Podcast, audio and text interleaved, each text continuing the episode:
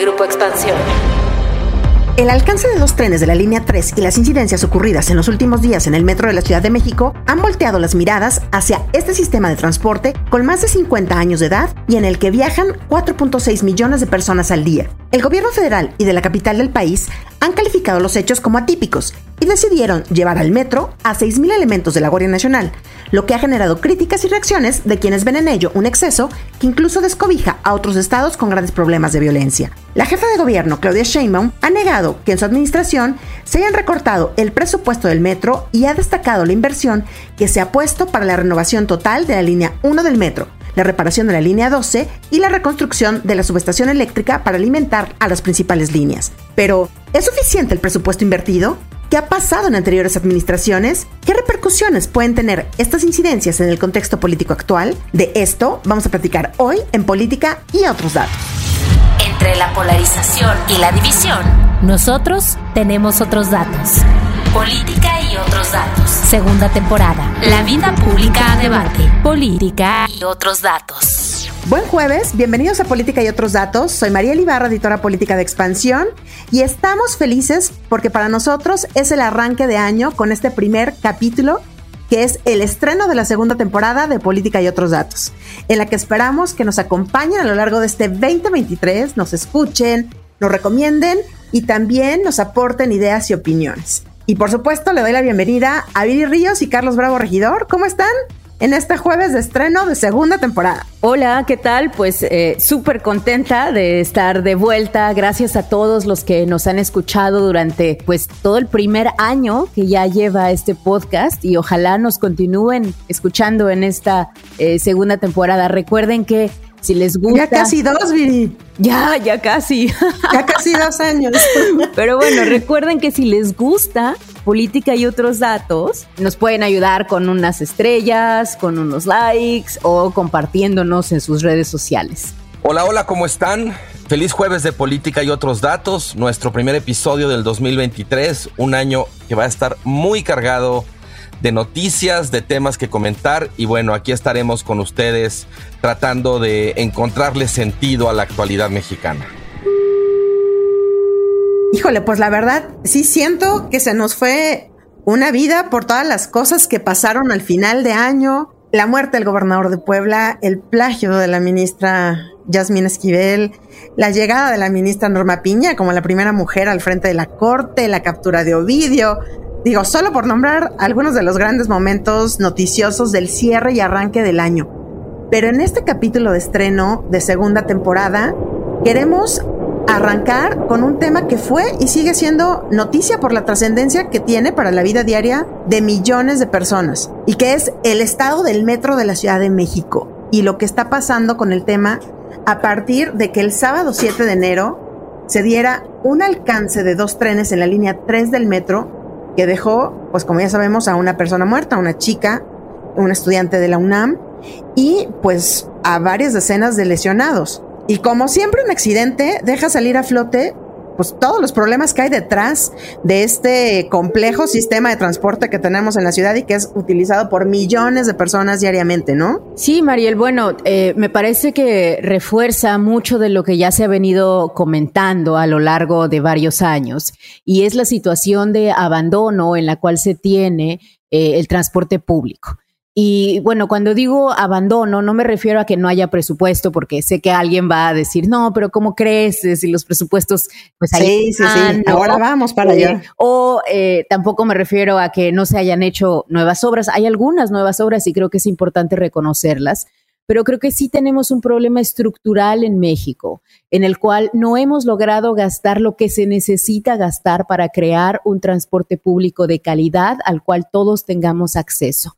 Y a esto no podemos atribuirlo solamente a un gobierno, Creo que tenemos que mirar con ojos críticos lo que ha hecho este país básicamente en los últimos 100 años, porque eh, pues las grandes obras de infraestructura, digamos que pues no se han hecho al menos en este siglo. La verdad es que recibí la noticia con mucha pena, recordando un poco el gran problema de México, del cual ya hemos hablado en muchas ocasiones, que es que no se tiene suficientes recursos para invertir. México es un país, eh, pues que es un paraíso fiscal disfrazado al final del día y pues sin dinero no se puede tener el transporte público que deseamos. Fíjense que a mí me tocó viajar en el metro el sábado pasado, ¿no? Justo unas horas después del desprendimiento que hubo de vagones. Eh, yo no iba, no, no, me tocó el accidente propiamente, pero sí me tocó ya ver algunos elementos de la Guardia Nacional en la estación en la que me bajé. Y la verdad sí es muy, muy sorprendente, muy desconcertante. Se ven absolutamente fuera de contexto y realmente pues cuesta trabajo como usuario entender exactamente qué es lo que están haciendo ahí, porque no es como que la situación de seguridad propiamente dentro del metro en términos de delitos o de violencia, de criminalidad, haya aumentado. Sabemos que más bien eso ocurre en las afueras de las estaciones, no dentro de las estaciones. Bueno, pues hay la teoría esta que ha empujado eh, la jefa de gobierno y desde la órbita del, digamos, del López Obradorismo, de que hay actos atípicos o que hay sabotaje.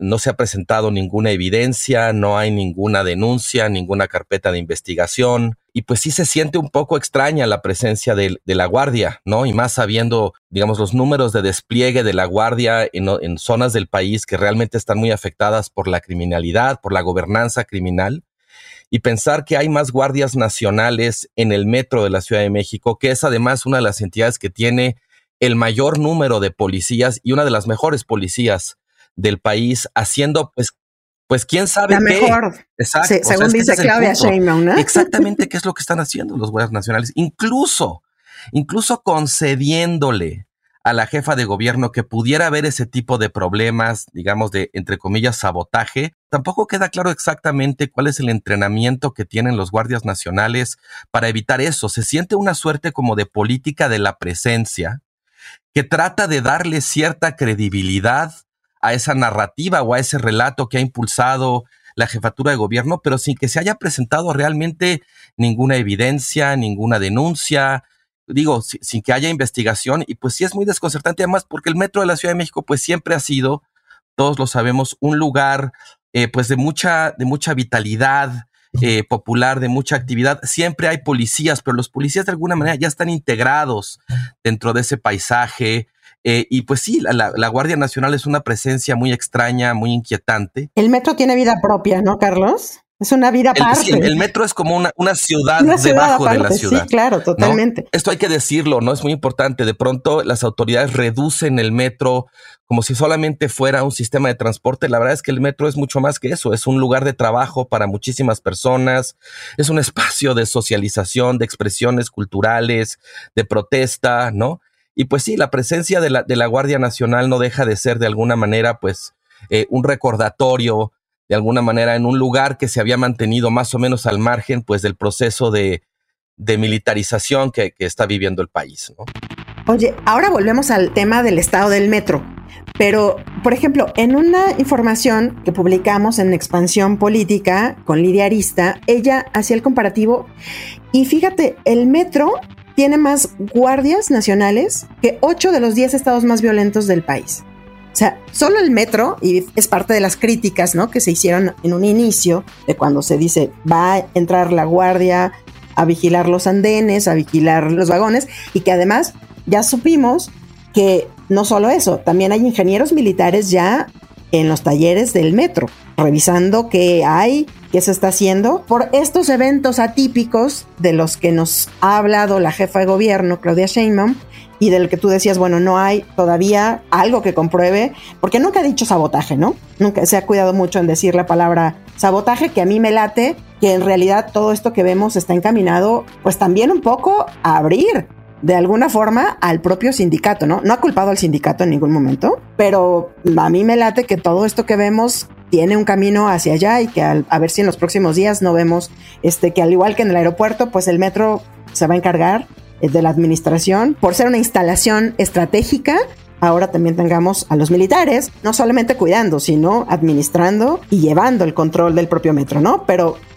ya decía yo, son al menos ocho de los estados más violentos que tienen menos guardias nacionales, como Baja California, Michoacán, Jalisco, Chihuahua, Sonora, Guerrero, Zacatecas, Nuevo León, que tienen menos guardias nacionales que lo que ahorita estamos viendo en el metro. Yo la verdad sí quisiera leer un poco entre líneas qué es la estrategia que está siguiendo el obradorismo ante esto que estamos observando en el metro, porque si bien es cierto, Mariel, que no han dicho eh, que es un sabotaje por parte del sindicato, me parece que todo apunta a que ellos están tratando de sembrar esa, esa teoría. Es decir, todo apunta, eh, todo apunta, sí. El, problema no es la falta de presupuesto. De hecho, presentan, recordarán hace unos días en la mañana era una gráfica en donde muestran que supuestamente el presupuesto del metro ha aumentado, pero pues ojo, porque esa gráfica se presenta sin haber sido ajustada por la inflación. De hecho, posteriormente, Animal Político, Expansión, muchos medios presentan los datos como deben presentarse, es decir, ajustados.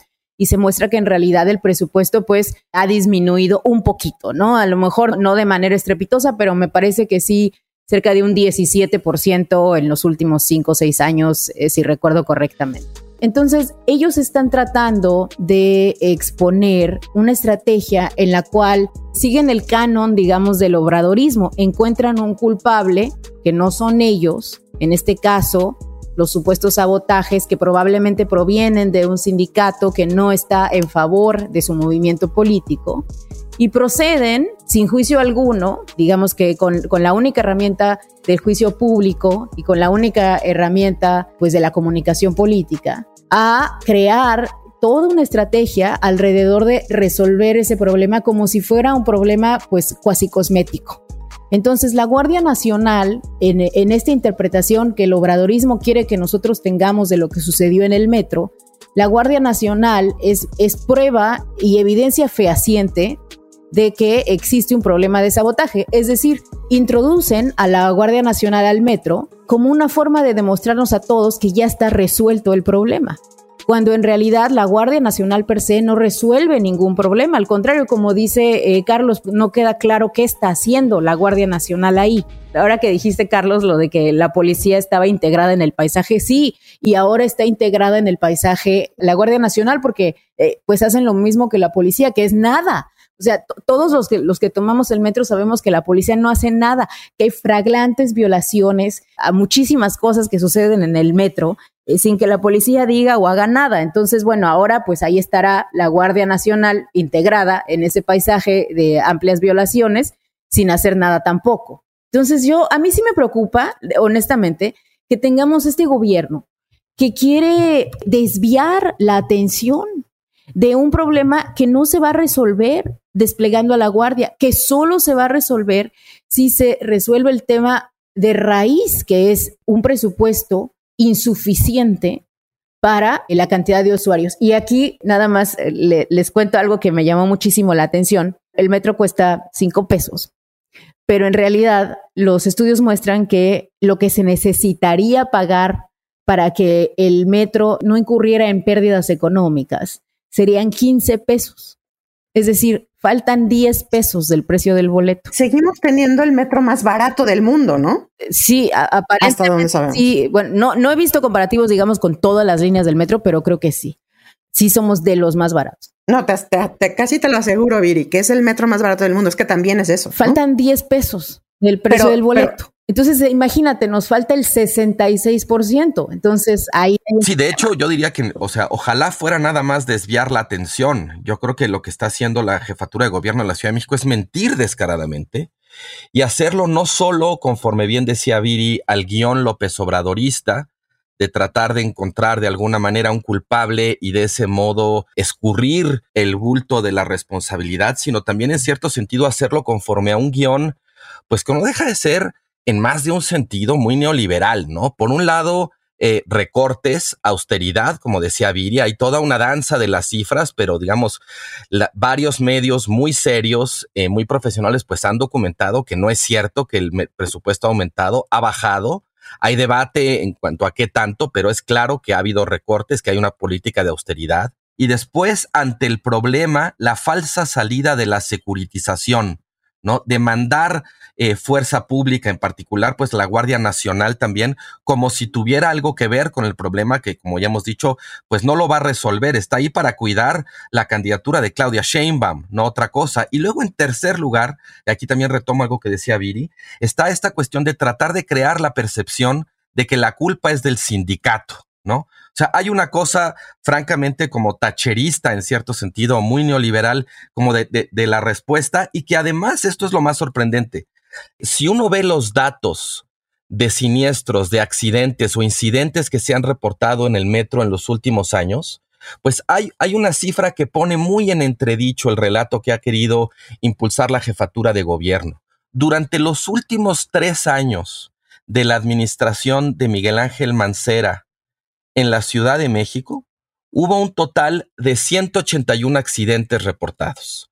En los primeros tres años de la administración de Sheinbaum ha habido 431. Estos datos están tomados de una solicitud de información que hizo el sitio La Silla Rota. Entonces, incluso si fuera cierto eso que dice Sheinbaum de que el presupuesto ha aumentado, entonces, ¿cómo explica ese aumento en el número de accidentes?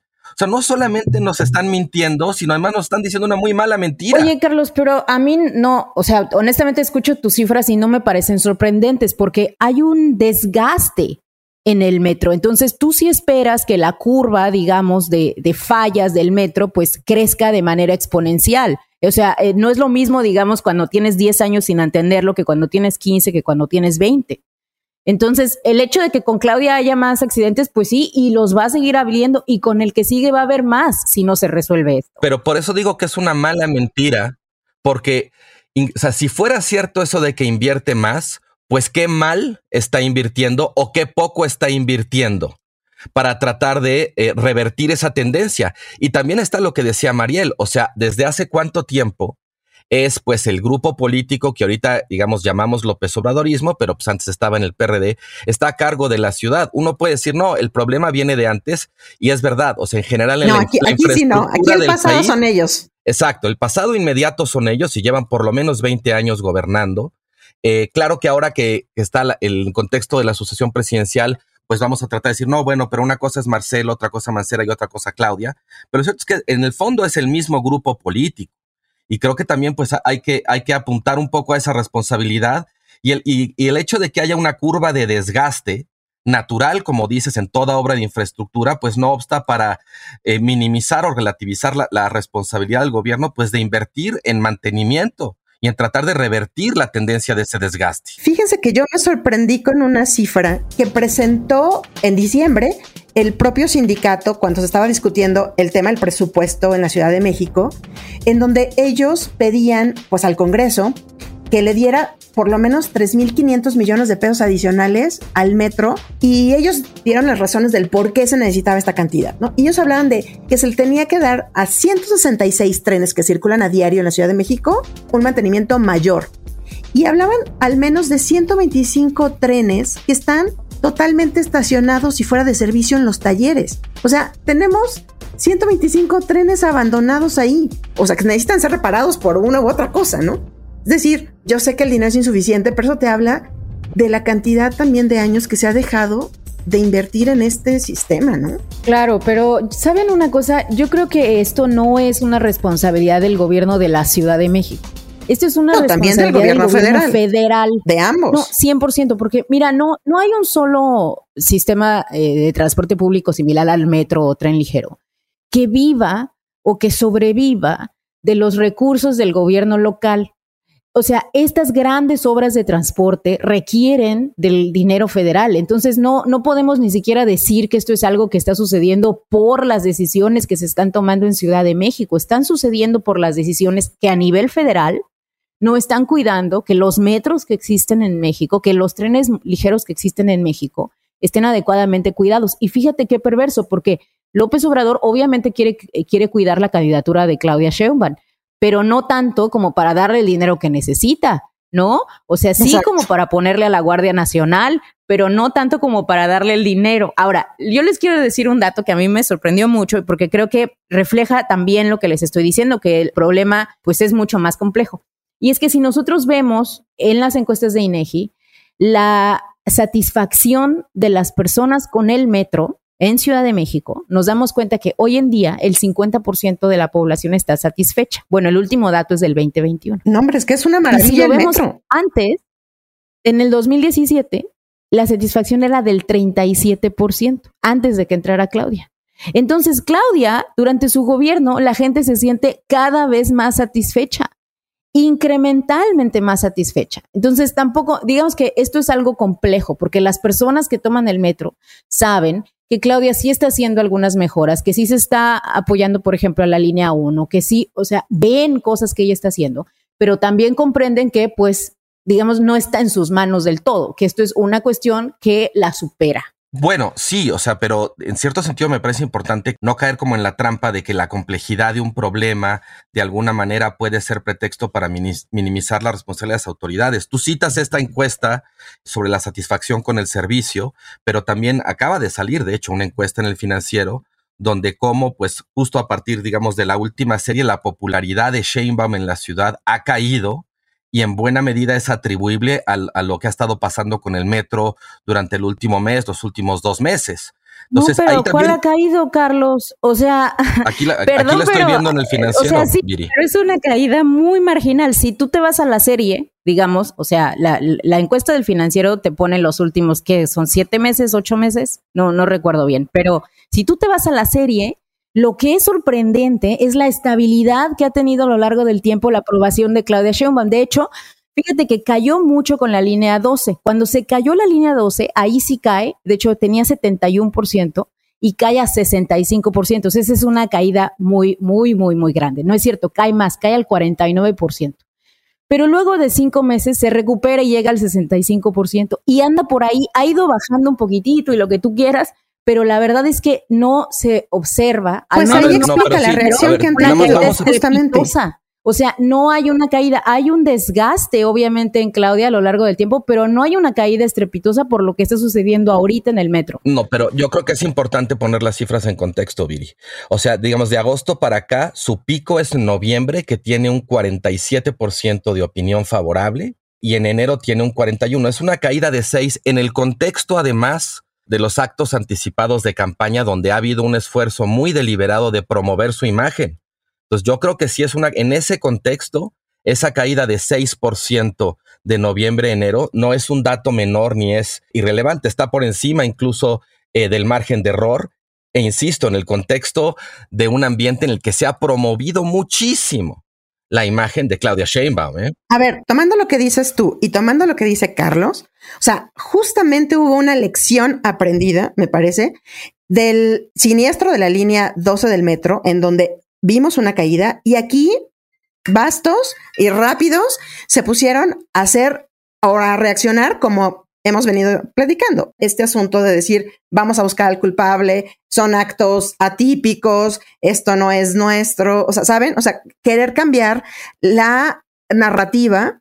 Y ahorita, por ejemplo, lo que vimos en los últimos días es que incluso están repartiendo volantes en el metro explicando por qué la Guardia Nacional está ahí, haciendo mucho énfasis en que no están armados y que están para proteger a la gente. Y el gobierno de la ciudad ha dicho que esto es para que la gente que no ve noticias, no lee periódicos y que son los usuarios del metro, recordemos que el metro mueve a 5 millones de pasajeros al día, pues para que sepan por qué está la Guardia Nacional ahí, ¿no? O sea, yo creo que la reacción, esta que criticamos, de buscar al culpable y de decir que sabotaje sin decirlo y todo esto, justo viene porque saben que les puede generar mucha problemática en sus aspiraciones presidenciales. Y ahí voy.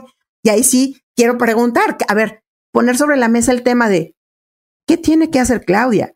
Claudia podrá seguir en la jefatura de gobierno hasta cuándo? ¿Podrá seguir al frente de una ciudad tan compleja como esta? A ver, todo esto en el plano de sus expectativas que tiene, políticas. ¿O sería mejor que pudiera ya alejarse de la jefatura de gobierno y ahora sí empezar a recorrer el país como ya lo había estado haciendo? Porque recordemos que él accidente justamente le tocó cuando ella estaba en Michoacán.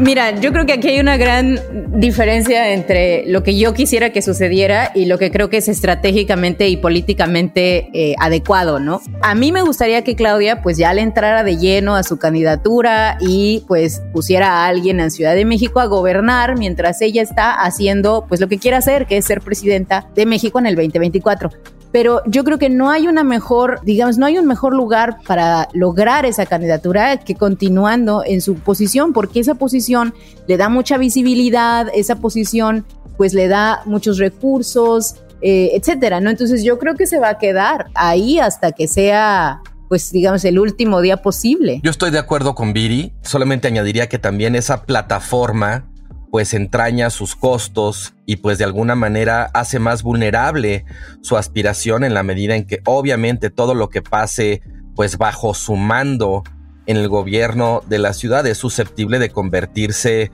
digamos, en, en un arma para las oposiciones o para un tema de opinión pública en su contra. Y bueno, o sea, más allá de lo, de lo que sea viable políticamente, pues está la ley, ¿no? Y hay una discusión importante sobre si lo que está haciendo Claudia Sheinbaum es ilegal y constituyen actos anticipados de campaña.